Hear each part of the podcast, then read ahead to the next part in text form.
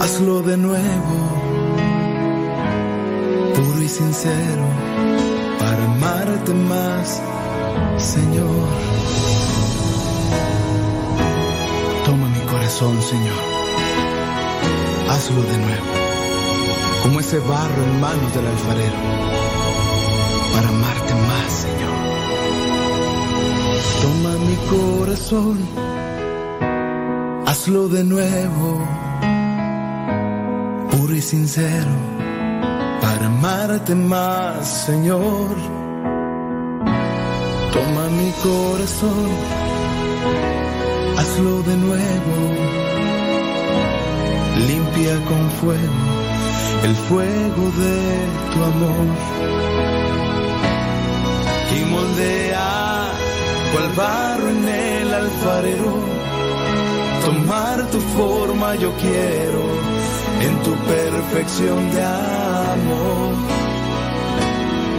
Y construye en mi corazón solo un templo que adorarte sea mi alimento para siempre mi Señor.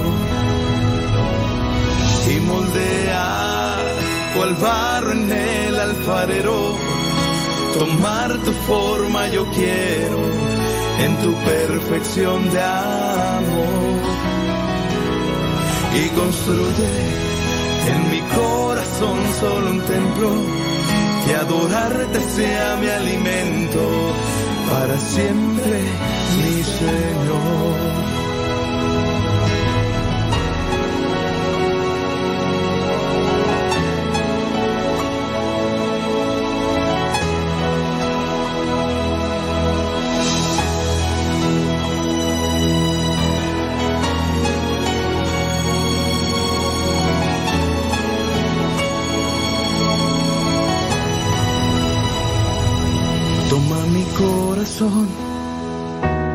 Hazlo de nuevo, puro y sincero, para amarte más, Señor. Toma mi corazón, hazlo de nuevo, limpia con fuego el fuego de tu amor. Y moldea cual Tomar tu forma yo quiero en tu perfección de amor. Y construye en mi corazón solo un templo que adorarte sea mi alimento para siempre, mi Señor. Gracias Señor porque has tomado mi corazón porque siento tu presencia en mí. Santo eres, Señor. Bendito seas. Y moldea cual barro en el alfarero. Tomar tu forma yo quiero en tu perfección de amor.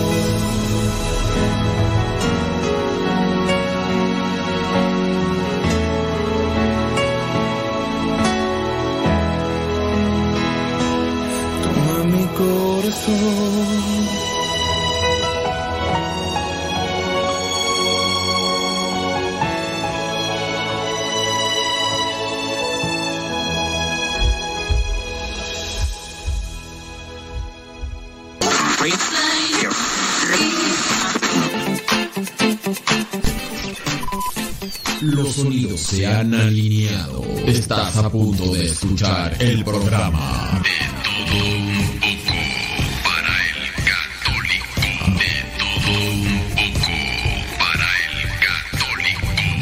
servidor, el padre modesto Lule. Comenzamos.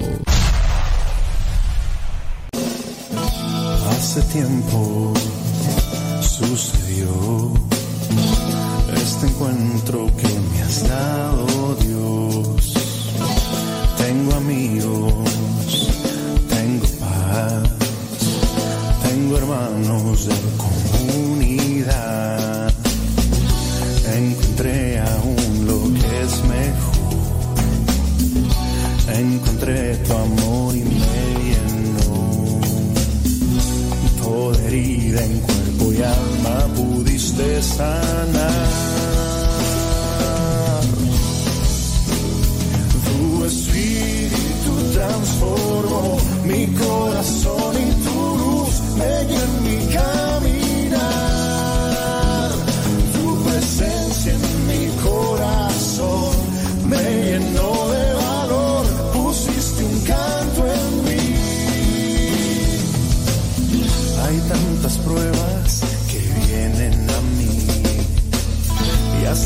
problemas encuentro así. No me detienen, pues yo sé que sí. Tú estás conmigo, quien contra mí. Encontré aún lo que es mejor. Encontré tu amor y me llenó. Toda herida en cuerpo y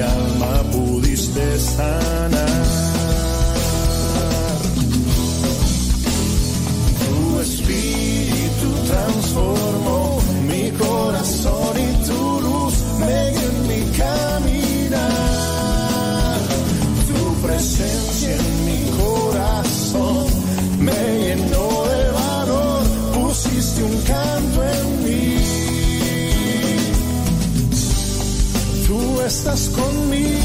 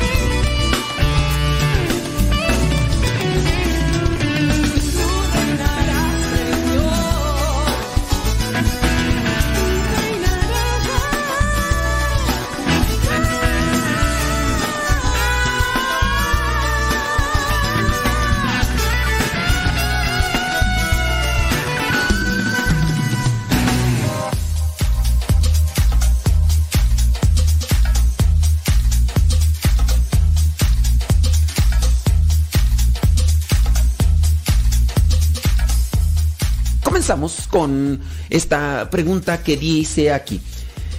Padre, mm, cuando usamos Facebook, los amigos nos mandan todo tipo de imágenes, ya que no todos son católicos.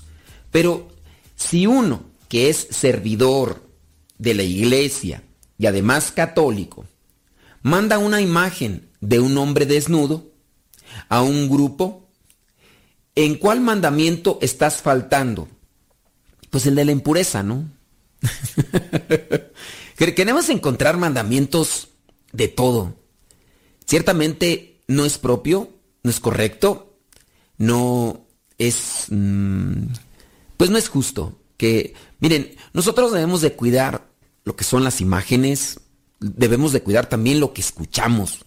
No necesariamente hay que encontrar una línea o una frase o un mandamiento donde, ¿sabes qué? Estás aquí faltando a este mandamiento porque aquí dice, no mandarás imágenes de personas desnudas a los grupos. Cada quien, e incluso si tú sabes que alguien está mandando ese tipo de imágenes a un grupo, hay que rezar por esa persona y hay que ayudarla. Te voy a compartir algunas cuestiones que me han pasado a mí. Tú sabes que nosotros les mandamos el Evangelio por el WhatsApp. También lo mandamos por las otras redes sociales que son conocidas. En este caso por el podcast, por los podcasts en las diferentes páginas de podcast, incluso las más conocidas. Pero con, con los grupos de WhatsApp, yo tengo bastantitos contactos, y digo bastantitos porque son más de 3.000 contactos en WhatsApp. Y yo les mando el Evangelio todos los días. De entre todos me ha tocado bloquear por lo menos a tres. Uno de ellos me agregó, no supe quién era, porque yo le di el mi número en un retiro que fui, y les dije, a ver, apunten mi número, y me mandan un mensaje diciendo que quieren el Evangelio, y yo con todo gusto se los mando. Pues me llegan las solicitudes y él las vamos agregando, las vamos agregando, y cuando ya teníamos el grupo así formado como tal, en alguna de esas ocasiones, cuando todavía esto del WhatsApp no estaba actualizado, porque ahora pues ya puedes tú configurarlo para que solamente administradores puedan publicar dentro de ese grupo. Pero en aquellos tiempos todavía no estaba eso. Así que todos comentaban y todos podían mandar imágenes o videos aunque yo les decía, saben, este grupo no es para orar, este grupo no es para comunicarnos e intercambiar opinión y plática y lo que... No, este grupo es para que yo les comparta el Evangelio y ya, una oración y ya. A pesar de esas recomendaciones que las hacíamos diario y a veces hasta dos o tres veces por día, pues había muchas personas que no entendían el mensaje o no lo querían entender. Y por lo menos tres personas mandaron videos e imágenes nada propias. Y se supone que esas personas escucharon cuando yo les di el número de teléfono estando en un grupo de iglesia. ¿Quiénes fueron? No quise averiguarlo para no quedarme con ese cierto tipo de enojo hacia esa persona.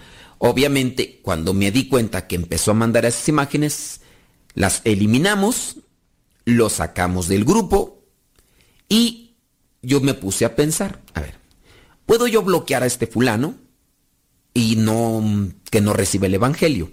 Pero este fulano necesita curación, necesita algo que le purifique, algo que le ayude porque sin duda está desviado, tiene lo que es un, una, un vicio, una adicción a la pornografía y tiene tendencia a la lujuria, que es un vicio y pecado. Pues bien, nosotros lo bloqueamos y después pensé, ¿cómo le voy a hacer para ayudarle? Ah, ya sé, lo voy a bloquear. Yo le voy a mandar algunos mensajes y después lo voy a bloquear por si me manda otra vez de forma directa cosas para yo no verlas, lo voy a bloquear. Entonces yo le mandaba el Evangelio y le mandaba una oración y en cuanto se las mandaba, lo bloqueaba. Y así le hice durante muchos días. Al otro día, cuando lo desbloqueaba, me daba cuenta que sí había escuchado, ya ves eso del WhatsApp, las palomitas azules. Había escuchado el audio. Al siguiente día nuevamente se lo mandaba y en cuanto se lo terminaba de enviar lo bloqueaba. Eso hice con tres personas, por lo menos.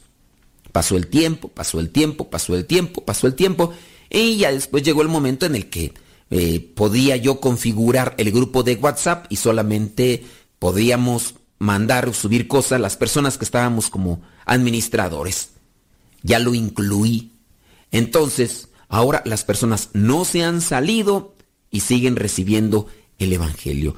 Hay que ayudar a las personas que tienen una adicción. En su caso, aquí esta persona nos dice qué hacer con aquel que está mandando, dice, manda unas cosas impropias, incorrectas. ¿Está faltando a un mandamiento? Pues dentro de lo que sería buscar un mandamiento y que lo está violando como tal, dentro de lo que está haciendo que no es correcto, pues hay que, hay que ayudarle. Porque no, no es cuestión solamente de detectar quién está mal y quién condenarlo como si fuéramos nosotros jueces y mandarlos a la hoguera o decirles que se los va a llevar el diablo o cosas de esas. Hay que buscar siempre una ayuda. Si tú sabes que alguien está mal y no lo ayudas, también tú caes en un error. No ayudas al prójimo. Todos podemos tener cierto tipo de defectillo o defectote dependiendo si nosotros no nos hemos cuidado. La cuestión aquí es, ¿hemos ayudado?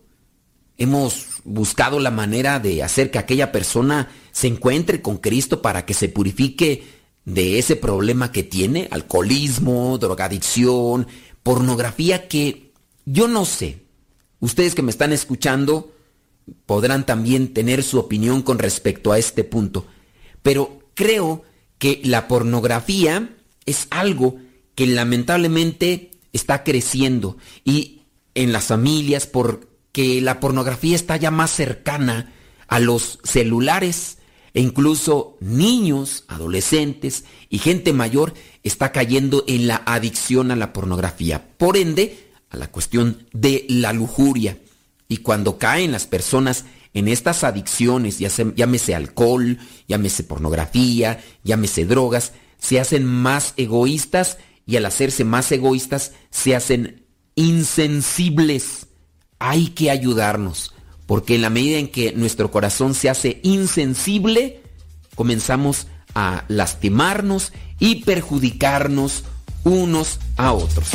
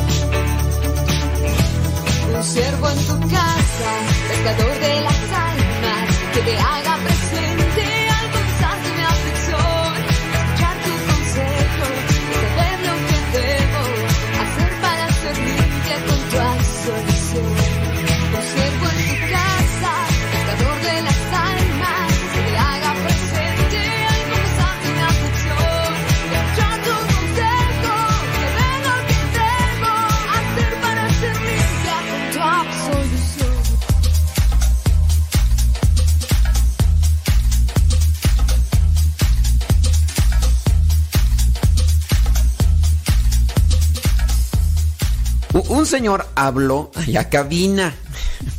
Calmantes montes, alicantes pintos, pájaros cantores.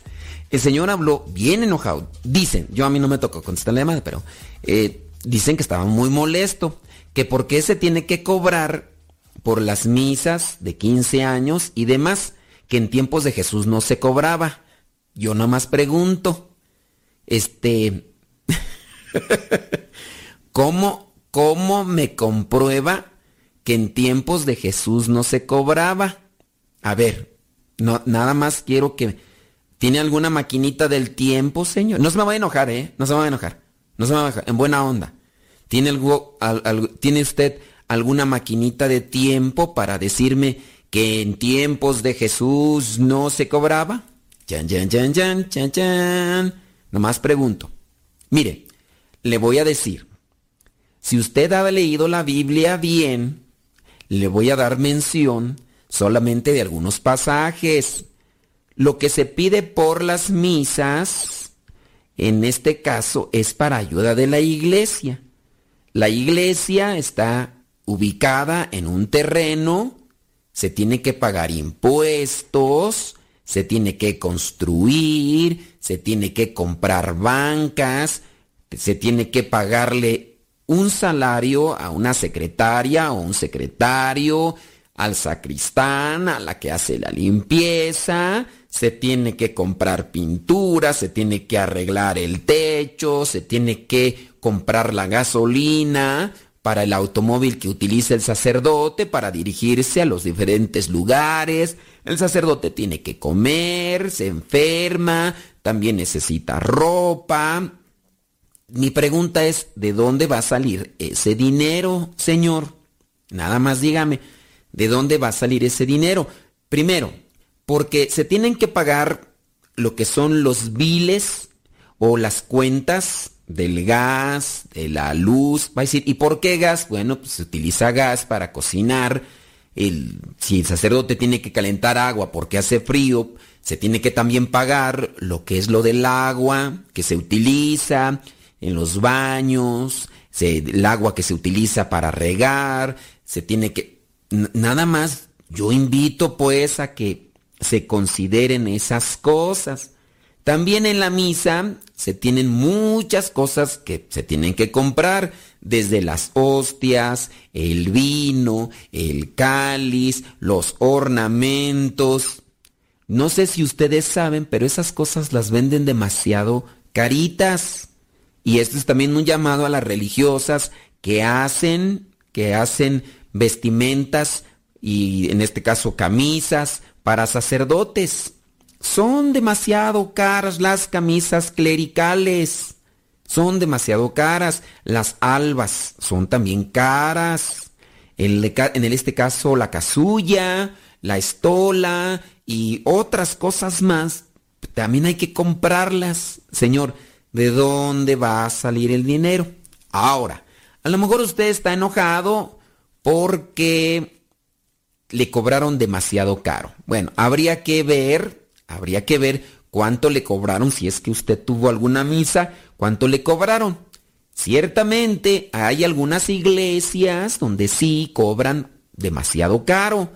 A veces ese precio no lo pone el sacerdote, lo ponen los que están de encargados en la iglesia. Específicamente en Estados Unidos hay muchos que están de encargados de una iglesia y no son los sacerdotes. Los administradores son laicos y en base a todos los gastos que genera una iglesia, desde el lugar donde se tiene que pagar, si es que tiene salones parroquiales, si es que hay que pintar los salones parroquiales, que hay que comprar la puerta, que hay que hacer esto, el otro, aquello, son gastos que se tienen que hacer. Y no es que se tengan misas todos los días para decir, uy, no, llegan millones bárbaros, millones de millones de millones. No. Pero sí, hay algunos que pudieran cobrar mucho, pero mucho dinero por eso.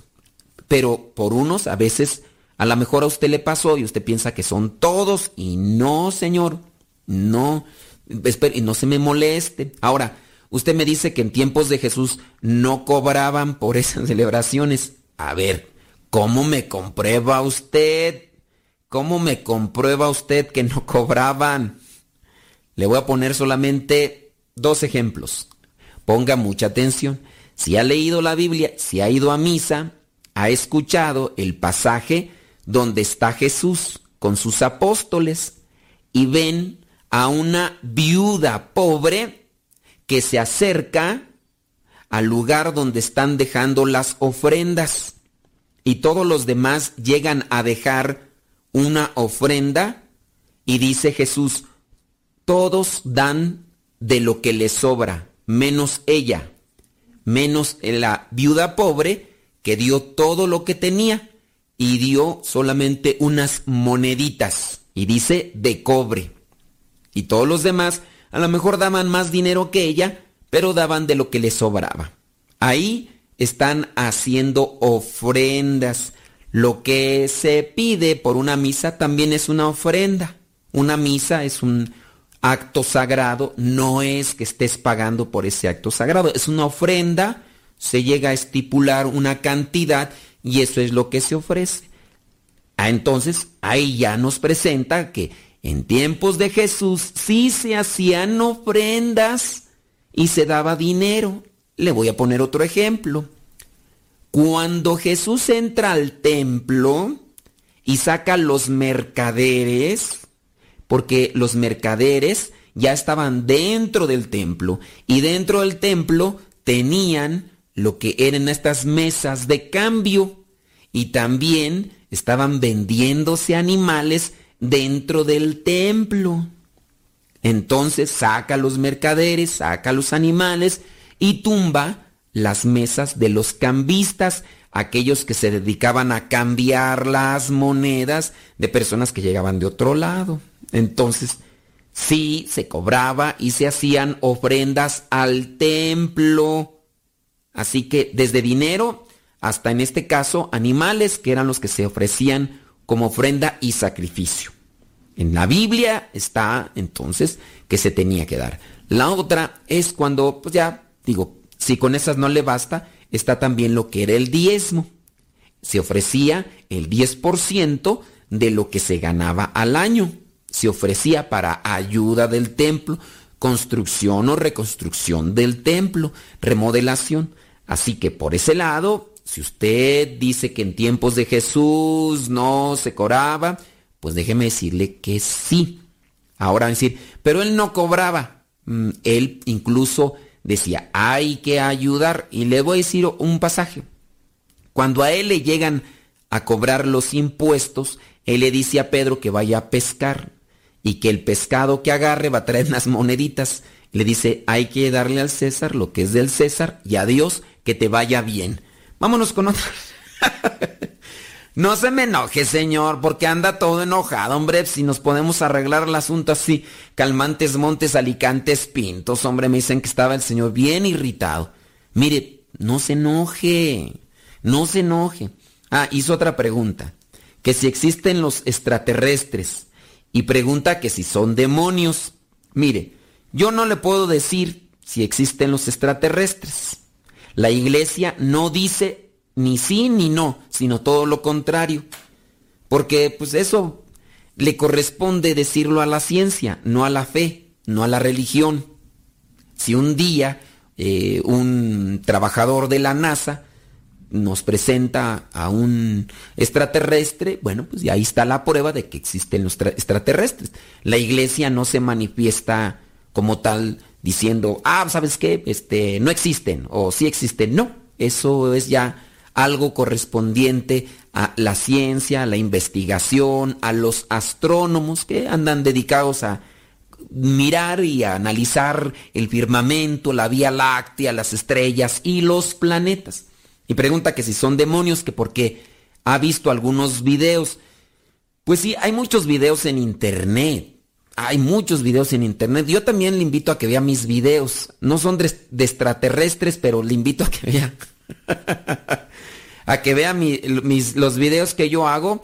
No son de extraterrestres. Parezco extraterrestre porque tengo la cara alargada y, y, no tengo pelo en la frente y estoy así medio demacrado, medio Federico. Pero sí, parezco extraterrestre, pero no soy extraterrestre. soy de este planeta. Estoy bien, Federico, eso sí, pero eh, cheque también ahí mis videos. Digo, si anda viendo otros videos de extraterrestres y de demonios, pues mejor, mejor vea los míos que yo espero que, que le puedan servir. Ahí hago blogs, hago también de respuestas y preguntas, preguntas y respuestas y... y todo lo demás. Así que ahí se lo dejo. ¿Sale, vale? Ándele pues, Dios me lo bendiga. Y no, no se enoje. No, no se me enoje porque si, si se me enoja, pierde.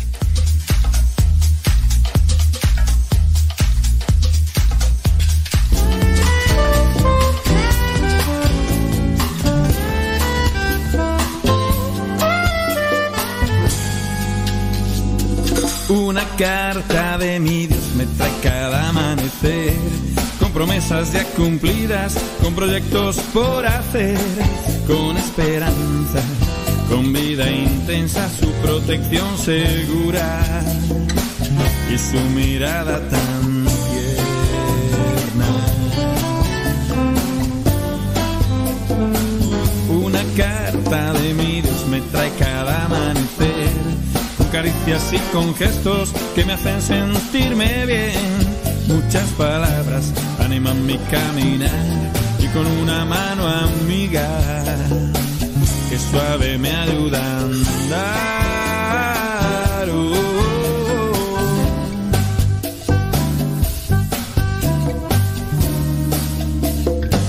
Una carta de mi Dios me trae cada amanecer, de mis hermanos, de cómo los puedo ver, de corazón los querré y alguno que aún no es cercano, poco a poco acercaré.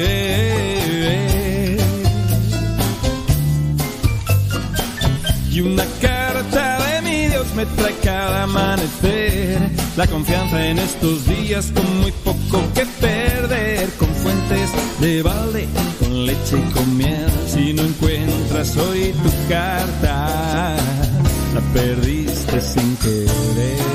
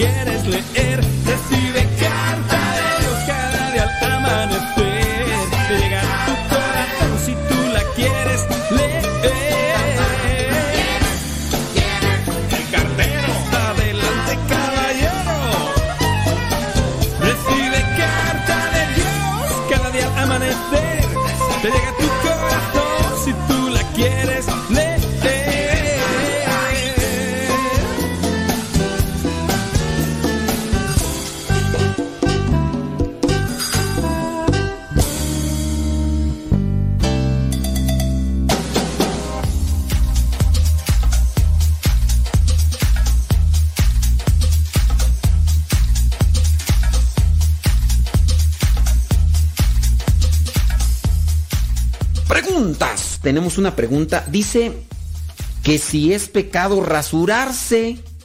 Que si es pecado rasurar. Dice, padre, ¿es pecado rasurar la, la cara? Escuché a un sacerdote que dijo eso y me confundí. Miren, no sé hasta qué punto en ocasiones nosotros escuchamos una cosa y a lo mejor a veces la escuchamos a la mitad o porque andamos a veces haciendo otras cosas. Es, es el peligro de la radio. El peligro de la radio es cuando, pues mm, regularmente uno escucha radio cuando anda uno en actividad. Pocas veces la persona escucha la radio sin hacer nada.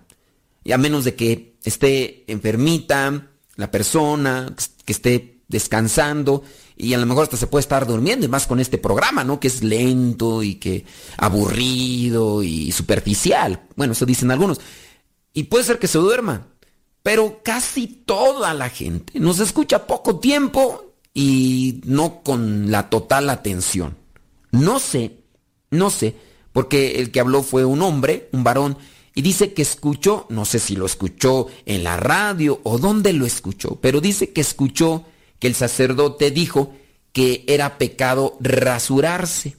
En este caso la cara, la barba, pues. Miren, no sé. Hay algo por ahí que a lo mejor no, no cuadra. No sé si el sacerdote haya estado dando una explicación o, en qué sentido lo dijo. Tenemos que mencionar que en la Biblia, propiamente en el Antiguo Testamento, se hacía un cierto tipo de promesa a, Dios. Obviamente, si la persona, en este caso, era cortarse el cabello, era una promesa. De hecho, a los que prometían eso de no, de no rasurarse y no cortarse el cabello. No, no es que no sé si era rasurarse o no, pero creo que también era eso, creo, creo. Y en este caso era la promesa. Si se cortaba el cabello, en su caso, se rasuraba, entonces rompía con la promesa. Y ahí era donde se, pues, no, no se cumplía. Y al no cumplirse con una promesa, pues, se está cayendo en, un, en una desobediencia, ¿no? Hay que, hay que entender los casos. Les voy a poner un ejemplo.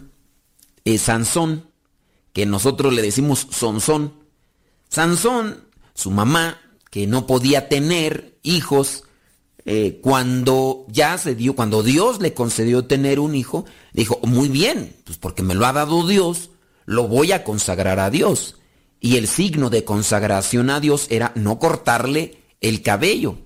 No tengo presente si también dice lo de la barba, pudiera ser, pudiera ser, porque es no cortarle el cabello, ¿no? Y, también lo de la barba. Y teniendo presente las personas de allá de, estos lugares, pues son bastante, eh, eh, tienen, ah, tienen abundancia de vello, tienen abundancia de vello. Y ustedes recordarán que Sansón incluso, o Sansón, no se le cortaba el cabello y cuando se le cortó, pues, se le fue la fuerza se le fue la fuerza a Sonsón porque se enamoró tanto de una mujer que era de una tribu enemiga de los filisteos y que él venía asoleando a los filisteos con todo tipo de cosas y pues hasta que buscaron a esa mujer que de nombre Dalila que le preguntaron, oye, pues te vamos a dar una cantidad de dinero eh, para que tú le saques la verdad, dile de dónde le viene tanta fuerza y hasta el final, después de varios intentos, que por ahí le dijo son son y que no eran, hasta que ya le dijo, no, pues si me cortan el cabello ahí se me va la fuerza y ándale, que lo duerme ahí entre sus piernas y que llama a un señor para que le corte el cabello y le cortaron el cabello y perdió la fuerza y ya después le volvió a crecer y entonces le pidió a Dios por último que le diera otra vez la fuerza para derrumbar las, los pilares de aquel lugar donde se encontraba. Entonces, no, no estoy muy seguro, pero podría ser que también la barba no se cortaba. No, no recuerdo para qué, para qué les miento. En este caso, si hay una consagración o promesa de ese tipo y se cae en la desobediencia, pues también se, se comete un pecado. No sé, no sé si fue eso lo que estaría comentando el, mm, el sacerdote que dice este señor que, pues escuchó que, que un sacerdote dijo que era pecado rasurarse. Bueno, pues no, no sé si sería eso. Ahí, ahí, ahí, lo dejo. A ver si, si tiene chance el señor y nos explica un poquito más qué onda con eso. Dice a otra persona que tiene eh, pues tiene un niño o niña especial. Vamos a dar ese nombre, ¿no?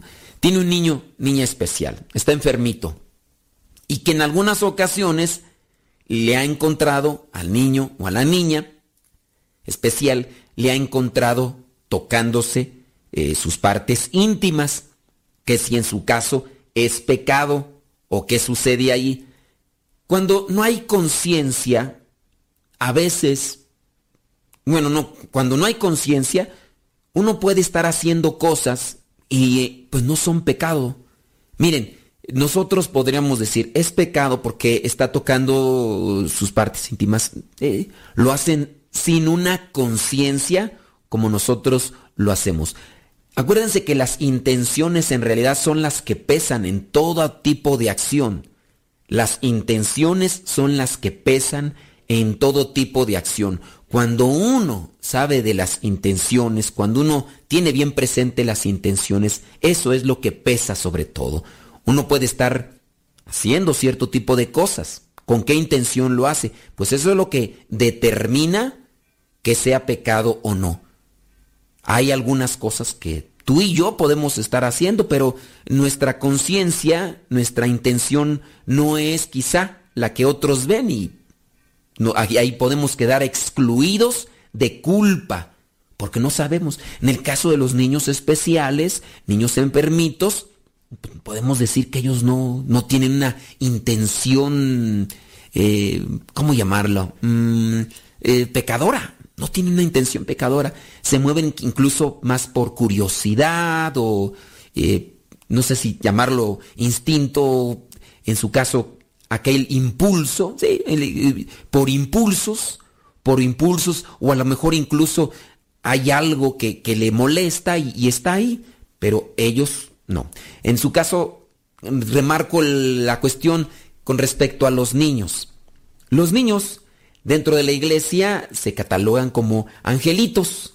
Cuando los niños fallecen, incluso no se celebra la misa por los niños difuntos, porque no hay una conciencia todavía clara, no hay una, eh, no hay una visión sobre la vida, incluso ellos todavía no pueden determinar muchas cosas. Y por eso es que cuando muere un niño, lo peculiar siempre es que se le compre un, un ataúd de color blanco, que se les vista de blanco. Y si ustedes quieren, pues no se les celebra misa. Si ustedes quieren que se celebre misa, el sacerdote debe tener bien presente que no es la misa para el niño, no es para pedir el eterno descanso del niño, no. La liturgia prescrita en ese tipo de misas es para que los familiares tengan esperanza y tengan fortaleza pero en su caso no es para el niño. Dicho sea paso por la persona pues que dice pues que tiene este niño especial o esta niña y que pues no sabe si hay qué, qué sucede. Más preguntas, vámonos con más preguntas. Dice, hola, dice padre, gusto de escucharlo. No, gracias a ustedes que, que nos escuchan y que nos recomiendan, ¿verdad? ¿Sí nos recomiendan? ¿No nos recomiendan? Sí, yo espero que sí. Dice, mi tentación es ayudar a mi hermano yo vivo en Estados Unidos, él vive en México. Yo le mando dinero para su renta cada mes, pero a veces también para su comida. Él es sordo y siempre pone de pretexto que nadie le da trabajo. Por eso está muy saludable de todo lo demás. Ah, pero está muy saludable todo, o sea, nada más está sordo. Ya tiene 58 años. ¿Usted cree que hacemos mal en ayudarlo? También mi hermana de vez en cuando le manda dinero. ¿Estamos haciendo mal? Miren, pues ahí ya no sé yo si están haciendo mal. Pero creo yo que el estar sordo no es un impedimento para muchos trabajos. No creo yo que sea impedimento. Ahí hay que tener cuidado para que no se vaya a estar acostumbrando y se vaya a estar ateniendo y ustedes pues, lo vayan a estar llevando ahí por el área de confort, como le llaman. El área de confort y, y vayan a dejarlo como mantenido. Y después ustedes ya no lo puedan ayudar. Y él ya quedó acostumbrado a, pues al dinero. Entonces, analicen las cosas, por favor. Y pues, mm, como tal, pues hay que también preguntarle y, y, exhortarlo, pues digo, si se cruza de brazos nada más porque está sordito, pues, pues no, ¿verdad? Y además pues, ya tiene 58 años, no sé si está casado o no.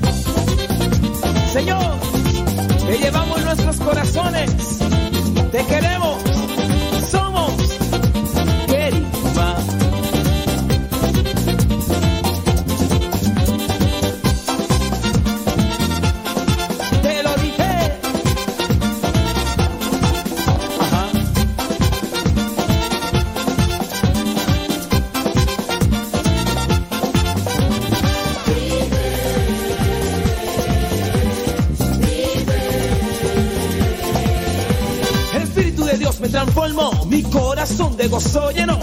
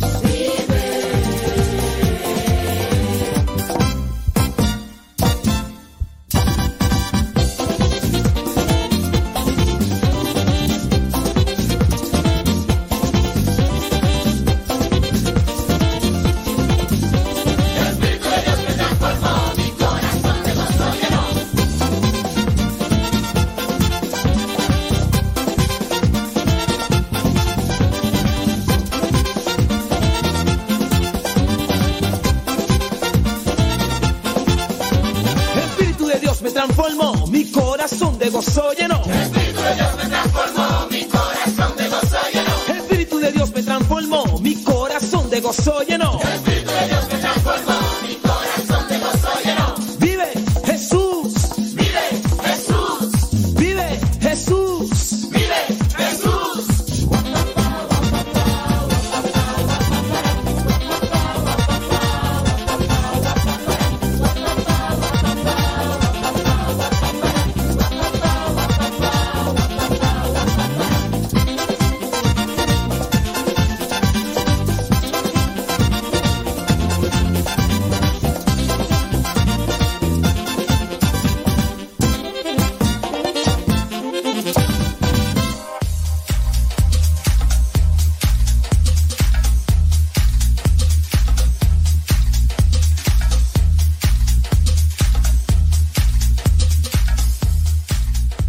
Esta pregunta, Padre, yo hace mucho tiempo tenía a la muerte por ignorancia, pero desde hace un año yo estoy con Dios. Pero me dijo una amiga que cuando uno hace adoración a la muerte, uno entrega también a la familia. Yo quiero saber qué debo hacer para que me perdone Dios y salve a mi familia. Gracias Padre, Dios le bendiga. Lo de la Satán muerte, eh, esto está creciendo y, y para mí es preocupante. Para mí es preocupante porque cada día crece más el culto a la Satán muerte. Que es, es- verdad que si una persona tiene el culto a la Satán muerte, también entrega a la familia. Miren, como cuando ustedes llevan, em, ¿cómo, cómo- cómo- qué ejemplo pongo tú? A ver, y Espíritu Santo, ilumíname. Espíritu Santo, ilumina. Mm, digamos que ustedes llevan una comida echada a perder. Nos pasó, nos pasó a nosotros hace algún tiempo.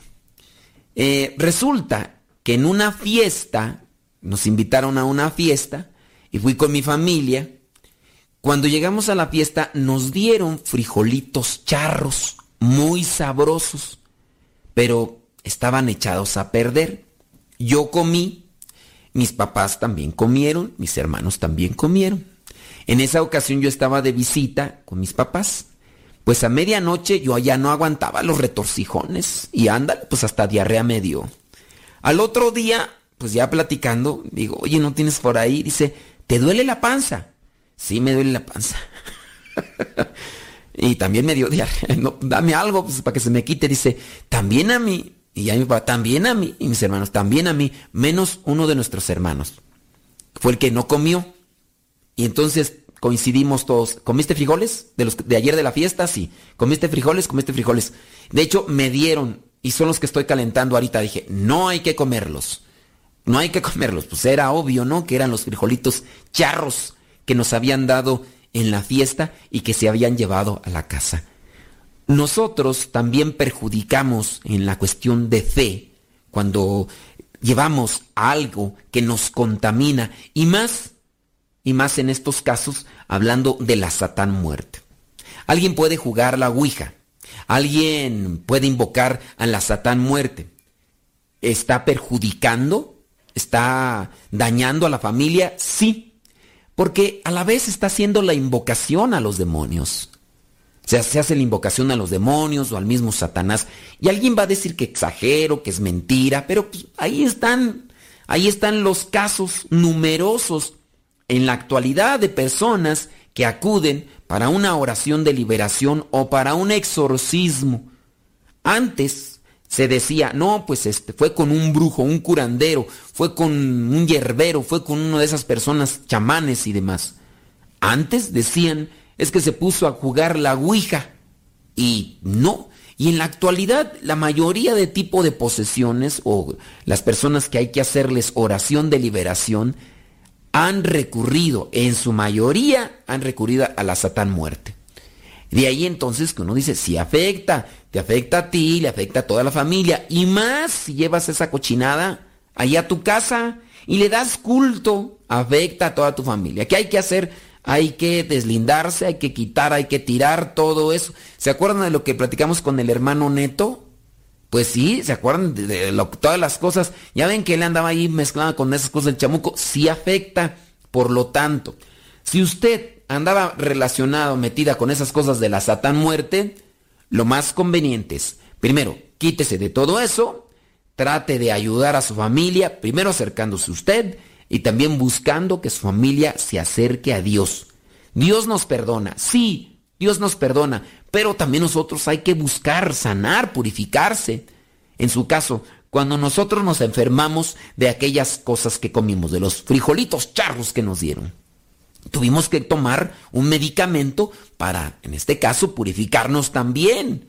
Y ya no volvimos a meternos, aunque nos habían dado, ya no nos los comimos ya no nos los comimos, pues ni modo, pues que están echados a perder, quién sabe de qué, qué, tipo de puerco fue el que mezclaron allí eh, en los frijolitos charros y qué tipo de carne le habían revuelto ahí, pues mejor tírala y purificarnos todos, tomar el medicamento necesario para purificar la panza, el organismo y ya después comenzar con cosas suavecitas, de igual manera. Entonces Dios sí le perdona.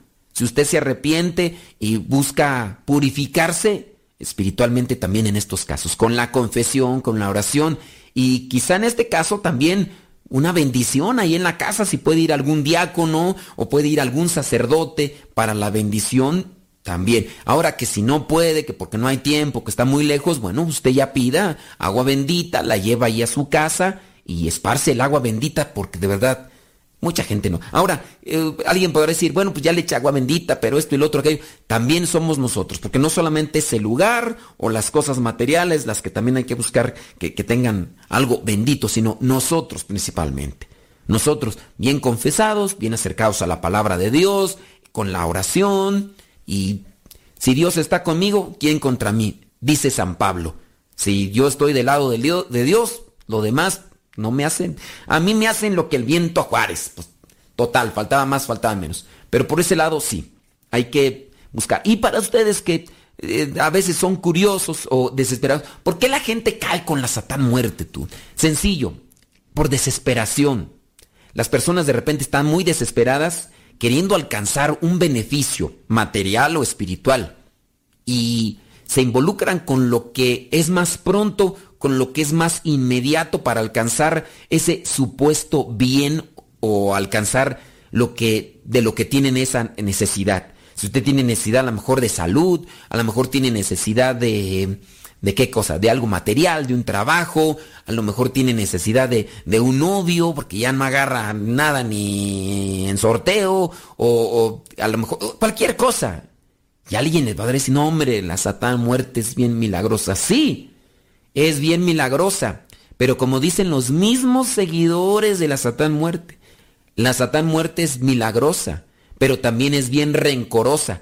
Cuando la gente ya intenta retirarse de la Satán muerte, cuando ya quiere dejarla, les va, les va a costar, van a sufrir, van a llorar sangre, van a llorar sangre. Y los que ya están metidos en eso y que incluso saben de lo que les hablo, pues ya, ustedes ya, ya, personas que se han retirado y les ha, les ha dolido, les ha llovido sobre mojado, les ha llovido sobre mojado. Por, ese, por esa cuestión, tengan su cuidado, apártense Apártense de la satán muerte y de todo tipo de caretas del demonio.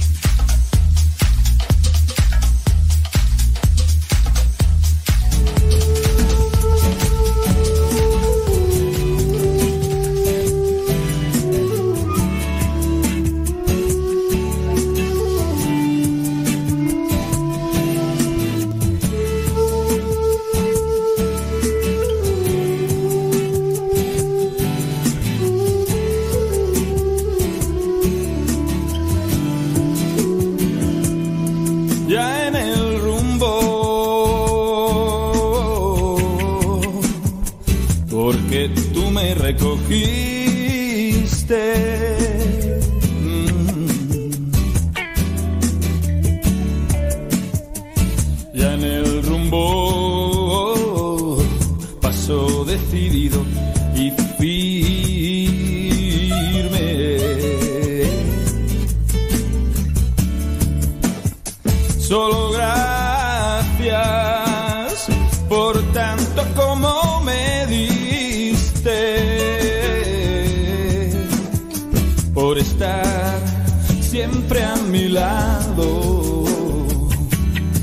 por ser mi bien, porque existe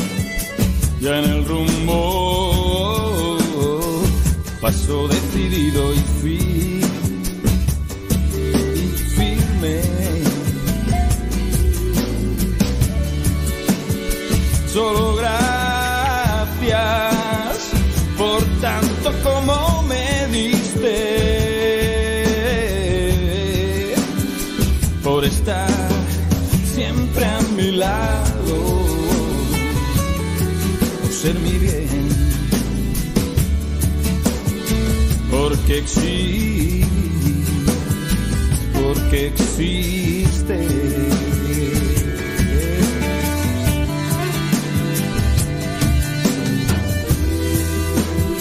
Y algo quiero confesar. Hoy ya dependo de mí. Pero aunque he aprendido a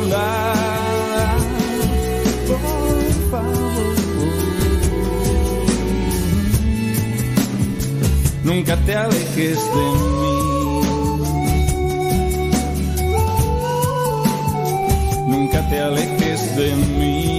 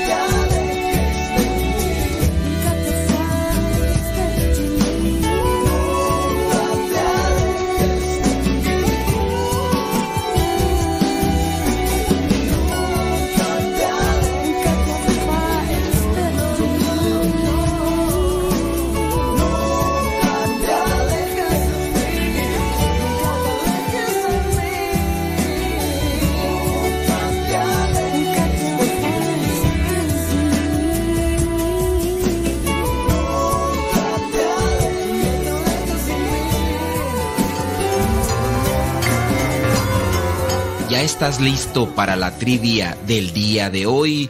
Pues vámonos con ella. La pregunta del día de hoy es la siguiente.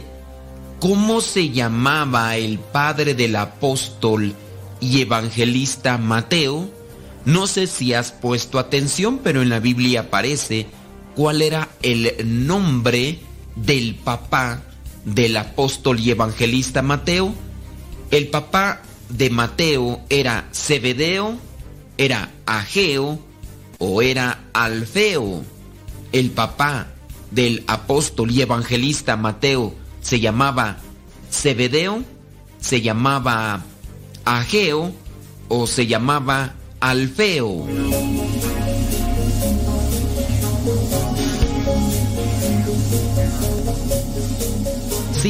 Respuesta fue Cebedeo, pues déjame decirte que no. Si tu respuesta fue Ageo, déjame decirte que no.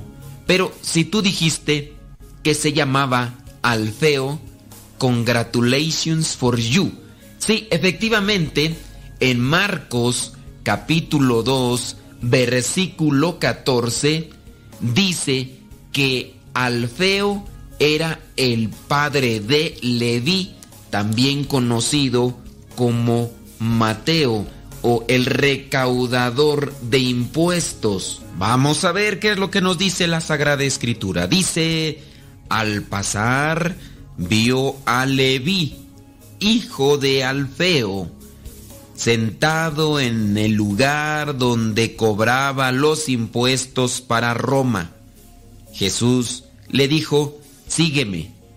Leví se levantó y lo siguió. Hay que distinguir, porque también Alfeo aparece en la Biblia como padre de Santiago el Menor. Ahí nosotros sabemos que Santiago el Menor, para distinguirlo de Santiago el Mayor, que es hijo de Zebedeo. Santiago, hijo de Alfeo. Santiago el menor. Pero también Alfeo era el papá, en este caso, de Judas, conocido como Tadeo, y de otro José, que se menciona también ahí en Marcos 15:40. Esto te lo menciono para que no lo vayas a confundir y vayas a pensar que es el mismo Alfeo. Alfeo era el otro papá de los otros apóstoles. Los papás sin duda vienen a ser personas muy importantes en nuestras vidas. Según su acompañamiento, uno puede tener repercusión en la vida. Yo no dudo ni tantito que los papás de estos apóstoles hayan en algún modo repercutido para que ellos pudieran tener ese conocimiento y disposición para poder distinguir entre aquellos mensajeros que se presentaban en esos tiempos y que ellos pudieran distinguir quién era el Hijo de Dios, el Mesías, para comenzarlo a seguir. Su apertura de corazón, pero también su entrega y disposición, hizo que Jesús mismo los llamara y al mismo tiempo estos fueron llamados apóstoles. De entre muchos que seguían a Jesús, Jesús los escogió para llamarlos apóstoles. Yo te pregunto a ti que eres papá o que vas a ser papá, ¿de qué manera influyes cristianamente en tus hijos? Ellos pudieran encontrar la vocación gracias a tu ejemplo, gracias a tu enseñanza, gracias a tu testimonio o podría considerarte que por tu actitud ante las cuestiones de la fe, ellos más bien tomaron una postura de distancia con respecto al conocimiento y acercamiento a Jesús.